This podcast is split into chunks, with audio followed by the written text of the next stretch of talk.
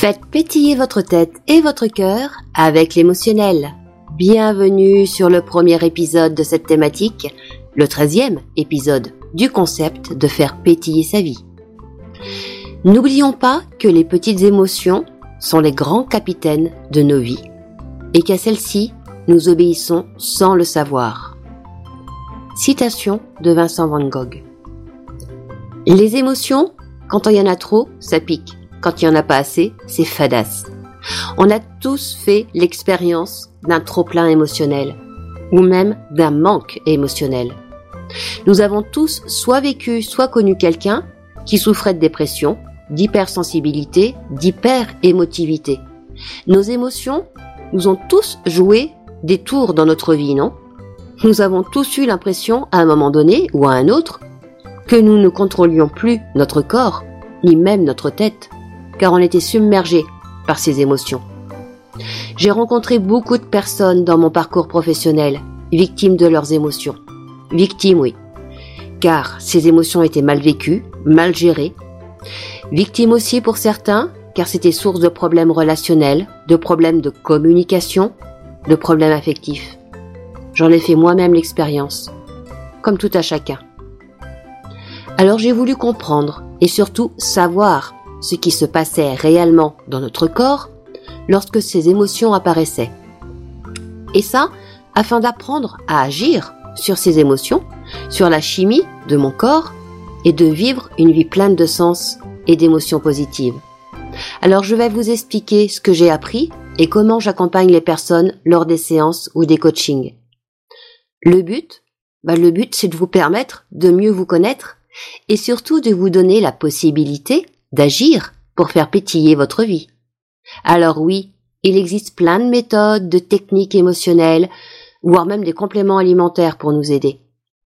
Je parlerai de certaines que je connais et que je pratique. Mais alors pourquoi ces méthodes fonctionnent-elles, tout en étant différentes? Je pense par exemple à la méditation, à l'énergétique, à la sophrologie, mais également aux fleurs de bac, voire même à certains médicaments comme les antidépresseurs. Quel est le point Comment agissent-ils? Tout part de notre cerveau. C'est dans votre tête. On est nombreux à l'avoir entendu celle-là, non? Cette raison, cette cause qui est responsable de notre mal de vivre. Alors oui, ça part de notre cerveau. Mais ça ne veut pas dire que c'est volontaire et qu'il suffit d'agir sur notre propre façon de penser que tout va s'améliorer du jour au lendemain. Et même si c'était le cas, comment on fait? Petit rappel anatomique pour commencer. Notre cerveau est composé de plusieurs zones. Il y a le cerveau limbique, le reptilien, le cortex, le cortex frontal et le cortex préfrontal. Nous allons nous intéresser au cerveau limbique, celui qui est formé de l'amygdale et de l'hippocampe. C'est le cerveau de l'instinct, de l'émotion. C'est là où les choses sont décodées par les instincts fondamentaux comme la peur, le besoin de s'alimenter, de se battre, de se reproduire. Le cerveau limbique verra une personne que l'on rencontre pour la première fois, soit comme quelqu'un dont il faut se méfier, soit comme quelqu'un éventuellement pour qui on peut avoir un rendez-vous amoureux, un adversaire ou alors un partenaire. Ce cerveau limbique interprète aussi les couleurs en fonction de l'environnement culturel qui l'a façonné et nous nous intéresserons au cerveau reptilien qui repose sur l'instinct et assure notre survie. C'est dans ce cerveau reptilien qui est contrôlé notre respiration, notre rythme cardiaque, la température corporelle de notre corps. Et c'est lui également qui nous pousse à agir, soit par le combat, soit par la fuite. Le néocortex, quant à lui, est responsable de la parole, de l'écriture, du raisonnement. C'est le thalamus qui va transmettre des informations sensorielles au cerveau limbique, qui lui les transmet au néocortex, qui lui les analyse et qui va déterminer le comportement à adapter. C'est grâce au néocortex que nous estimons que cette personne est importante et que l'autre l'est pas. Ce cerveau est capable de planifier et de réfléchir à des actions futures, ainsi qu'à leurs conséquences. C'est là aussi où on fait le choix entre le bien et le mal, où on va réprimer par exemple certaines de nos réactions, de nos comportements qui vont être jugés inappropriés sur le plan social. Le néocortex peut maîtriser les quatre instincts de base du cerveau limbique. Il joue un rôle dans les expériences méditatives également et transcendantales. Chez les humains, le cortex préfrontal, qui est situé sur le devant du cerveau, prend une importance cruciale car il va représenter vraiment notre lien avec notre futur, c'est également la clé de notre illumination. Et la réponse aux éternelles questions qu'on se pose. Comment faire pour vivre vieux et en bonne santé sans souffrir de maladie Le cortex préfrontal, lui, gère le raisonnement, l'invention de l'alphabet, la musique, la pensée créative. Et lorsque notre cerveau fonctionne en synergie, notre cortex préfrontal est totalement en éveil et nous sommes donc capables de faire preuve de la forme la plus évoluée de l'intelligence et de la créativité, tout en étant efficaces et solidement ancrés dans la réalité. C'est pas beau ça? Il n'est pas magique notre corps et notre cerveau? Maintenant on va faire un petit point sur les émotions. Alors il existe des émotions dites cognitives, qui sont conscientes et spontanées, comme la joie, la colère, la tristesse par exemple. Elles apparaissent dans notre vie sans raison apparente. Ce sont des sentiments parfois désagréables qui durent pas longtemps. Et ces émotions n'envahissent pas notre conscience. Elles sont raisonnées, elles sont en adéquation avec les circonstances extérieures. Mais il y a également des émotions dites instinctives, qui elles sont plus toxiques. C'est quand on est bouleversé par une dispute que cette émotion perdure longtemps en nous. Ça vous parle là, non? Ce genre d'émotion, qui submerge, qui nous fait ressentir de la colère sans savoir pourquoi, surtout et sur rien. Eh bien, cette émotion, on peut même pas la contrôler avec notre raisonnement. Même des années après, l'adrénaline qui va être ressentie au moment de la dispute va ressurgir en nous après tant d'années pour de nouveau envahir notre système nerveux et notre corps va revivre la scène comme au moment de la dispute. Ces émotions instinctives découlent des anciens instincts de survie. Souvent, ces instincts sont combinés à des brûlants souvenirs de traumatisme hein, qui sont inscrits dans le cerveau. Ces émotions toxiques sont celles de la peur, de la peine, de l'envie, de la colère. Elles sont souvent empreintes de passion, parfois même de violence. Et elles ont un point commun, c'est qu'elles nous épuisent toutes. Ce sont jamais des émotions qui sont inscrites uniquement dans le moment présent. Et donc ces émotions sont les ennemis de la véritable expérience spirituelle. Et le stress là-dedans? Eh ben le stress, lui, c'est un changement physique qui se produit dans le corps en réaction à différents facteurs de stress. Alors il est possible de le mesurer hein, en détectant les variations, par exemple, des niveaux d'hormones de stress dans le corps. Ces hormones qui vont contrôler notre comportement humain et qui vont nous faire réagir face à un facteur de stress précis. Si vous percevez par exemple une situation comme étant une situation stressante, ça va être la région de l'hypothalamus de votre cerveau qui va s'activer. L'hypothalamus va amorcer la réaction au stress en envoyant un message à l'hypophyse. L'hypophyse, lui, va envoyer ensuite un message aux glandes surrénales.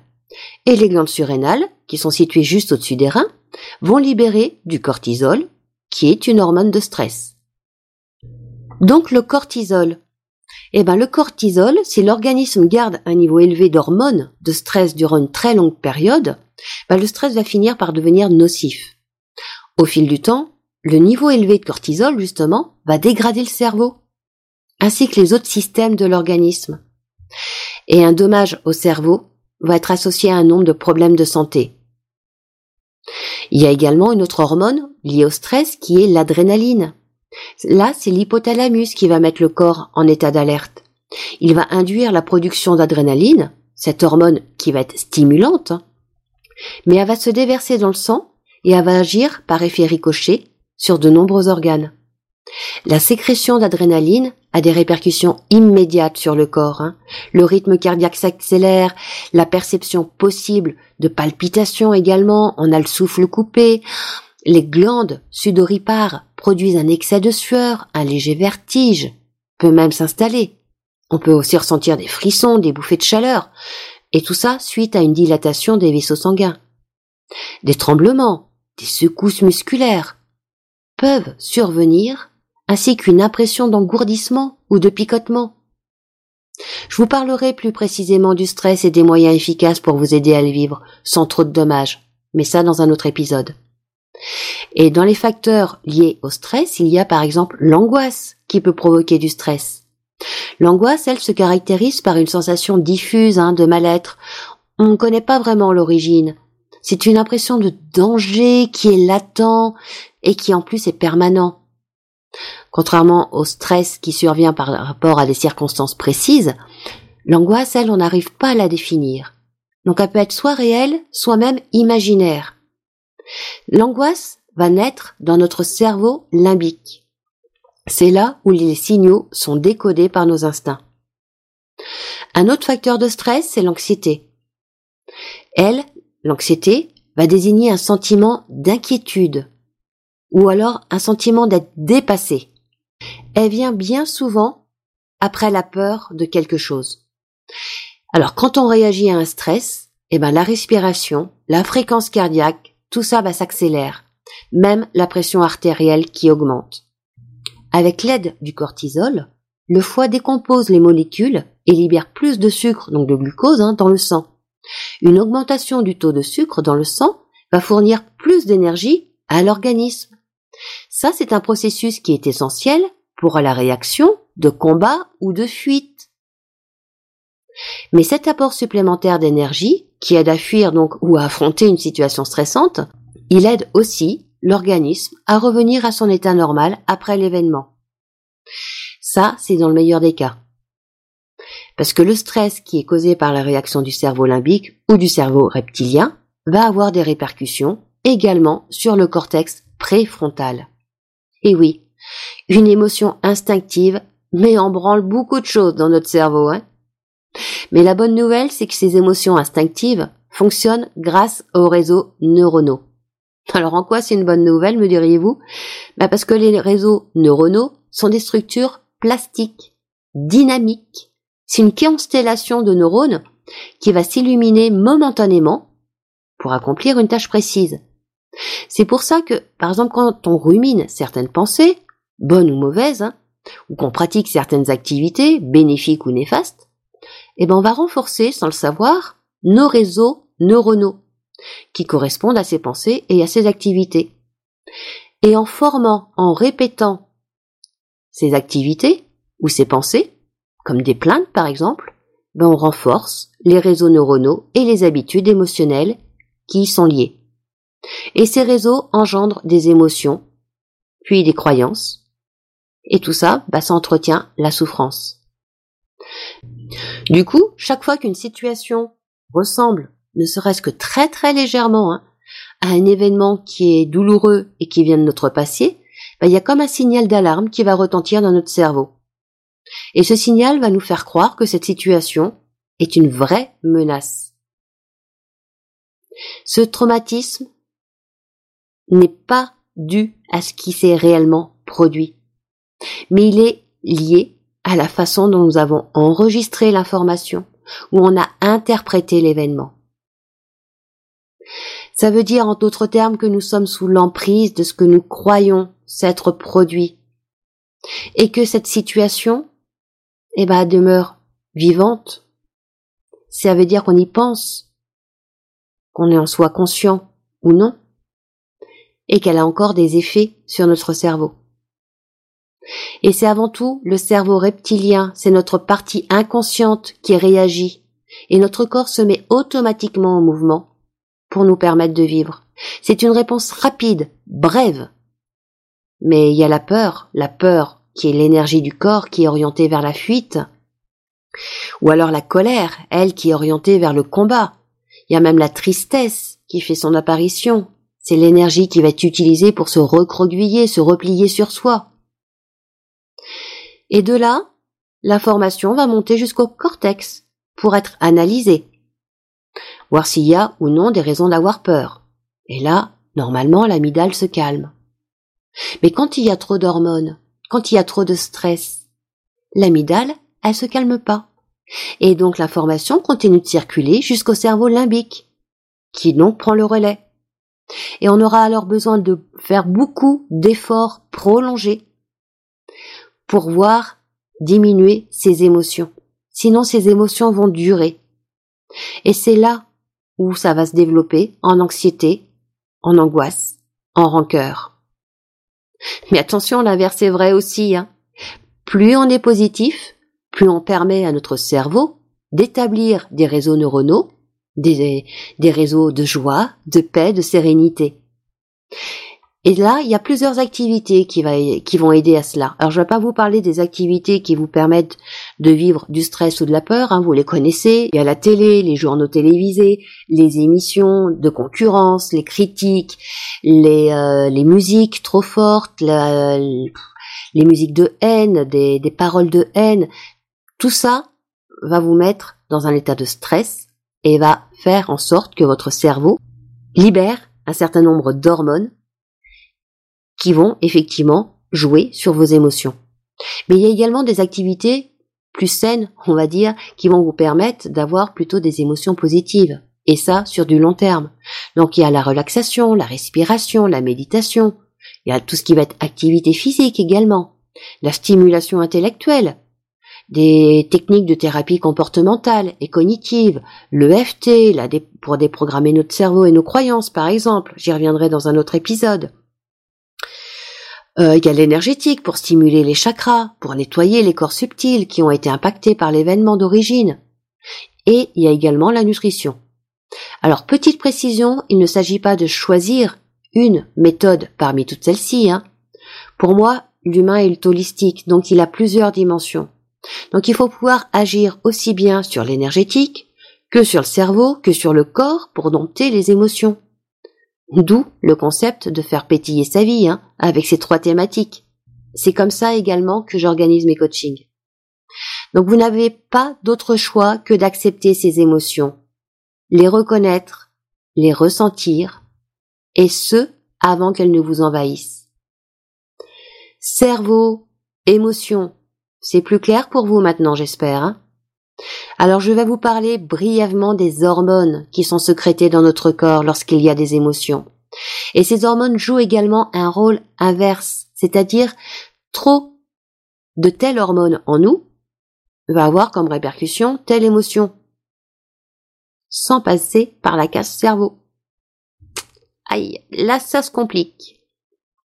Dans les hormones, nous avons les oestrogènes, la testostérone, le cortisol, l'adrénaline, l'hormone de croissance également. Ces hormones agissent comme des messagers chimiques dans notre corps.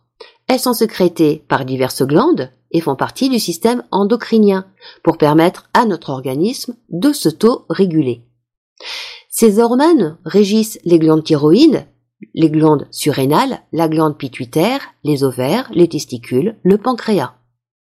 Et les effets d'un dérèglement hormonal sont eh ben, notamment les sauts d'humeur, la fatigue, l'insomnie, et tout ça pour ne citer que. Le niveau de stress, les polluants, les causes naturelles telles que la ménopause jouent sur les niveaux d'hormones. Vous vous rappelez dans la thématique sur l'énergétique, je vous confiais que les chakras étaient en lien avec des glandes, ces mêmes glandes qui secrètent des hormones. Donc l'énergétique agit sur ces hormones, et donc sur la chimie de votre corps, et sur la qualité émotionnelle de votre vie. Pour agir sur ces hormones, et donc sur la réponse de notre cerveau au stress et à la qualité de nos émotions, eh ben on peut accorder plus d'importance, par exemple, également à notre sommeil, sa qualité et à sa durée. On peut choisir une activité, style de méditation, de respiration, mais également sur notre alimentation. Vous savez maintenant agir hein, pour avoir une alimentation saine, donner à votre corps les nutriments essentiels, les vitamines, les oligoéléments, comment combattre l'acidité de votre corps? si vous avez besoin d'une petite dose de rappel, écoutez la première saison, faire pétiller son assiette avec la nutrition. Mais revenons à notre cerveau et aux émotions. Donc quand il y a stress dans le corps, avec une décharge de cortisol et d'adrénaline, due à de l'angoisse ou à de l'anxiété par exemple, les solutions chimiques sont de booster les hormones dites, elles, de bonheur. Donc les endorphines, la dopamine, la cytocine, la sérotonine. Eh bien, sachez que la sérotonine, par exemple, peut être stimulée par l'apport du tryptophane, qui est un acide aminé, qui est contenu dans certains aliments. Le poisson gras, la volaille, les œufs, les légumineuses, les fruits à coque, les amandes, les noix de cajou. D'ailleurs, la noix de cajou est recommandée en cas de déprime. Pour synthétiser de la sérotonine naturellement de ces aliments, notre organisme a besoin de glucides, les fruits, les céréales complètes. Ces glucides vont apporter l'énergie nécessaire au fonctionnement des globules rouges et du système nerveux. Pour aider votre cerveau et vos fonctions cognitives, petit rappel de la saison 1, pensez oméga 3, vitamine B, vitamine D et oligoéléments. Toujours pour la sérotonine, pensez également soleil ou luminothérapie. Ces rayons permettent la synthèse de la vitamine D, l'un des cofacteurs de la synthèse de la sérotonine. Le sport également permet d'augmenter votre sérotonine, parce qu'une activité sportive régulière favorise la production des enzymes qui permettent la fabrication de sérotonine à partir du tryptophane. Vous voyez donc que cette fameuse prémisse de manger, bouger est très importante pour booster notre système nerveux. Le stress, lui, vous l'avez compris, nuit à la sécrétion de sérotonine. Donc combattez le stress par des activités de méditation, de respiration, de massage, pourquoi pas. Certaines plantes ont également des principes actifs pour aider à augmenter la sérotonine naturellement. Par exemple, la griffonia. Elle va contenir du 5-HTP, des antioxydants, des vitamines, des minéraux. Mais il y a également des aliments tels que les bananes, le saumon, les noix, encore une fois, les œufs. Tout ça, ce sont des aliments riches en tryptophane ou en 5-HTP, qui aident le cerveau à produire de la sérotonine. Autre hormone, la dopamine. Elle, c'est un neurotransmetteur qui est libéré par le cerveau, qui va procurer un sentiment de plaisir et de satisfaction. Cette substance chimique, quand elle n'est pas suffisamment sécrétée, va entraîner va de la fatigue, un manque d'énergie ou encore des troubles de la concentration. Côté alimentation, privilégiez les aliments riches en tyrosine, les bananes, le chocolat, les avocats, les graines de sésame, les amandes, les œufs, les betteraves, le persil. Pratiquez également un sport, exposez-vous également à la lumière naturelle, écoutez de la musique. La dopamine est connue comme étant l'une des molécules du plaisir. C'est l'une des hormones du bonheur, comme l'ocytocine. Cette substance chimique n'est pourtant pas une hormone, mais un neurotransmetteur, et joue plusieurs rôles dans le cerveau. Parce qu'elle intervient également dans le démarrage et la réalisation des mouvements.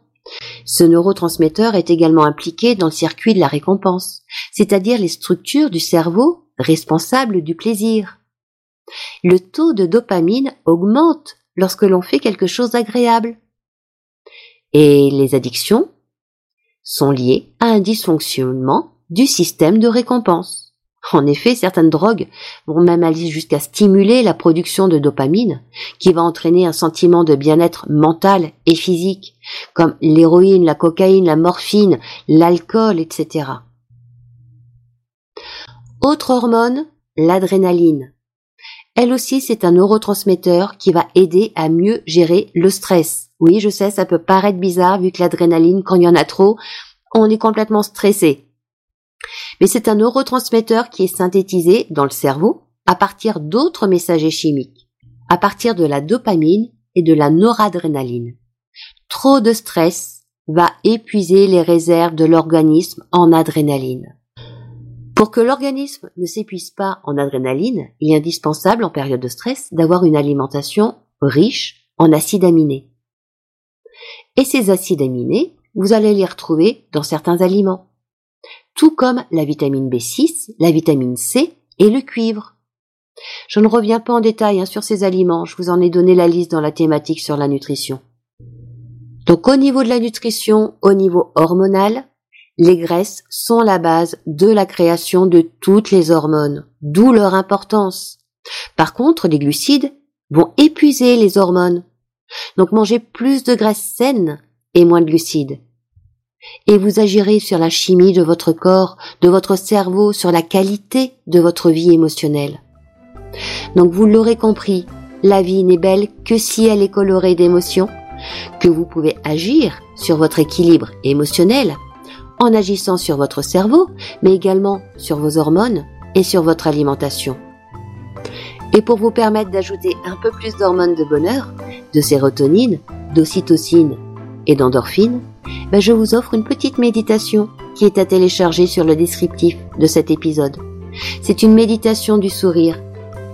Parce que en faisant le geste de sourire, eh ben cela déclenche dans notre cerveau les hormones propices aux émotions positives. Essayez et vous verrez. Dormez, bougez, souriez et faites pétiller votre tête et votre cœur. Prenez soin de vous. La semaine prochaine, je vous parlerai de l'intelligence émotionnelle. Tout un programme. Je vous souhaite une belle semaine et faites pétiller votre vie.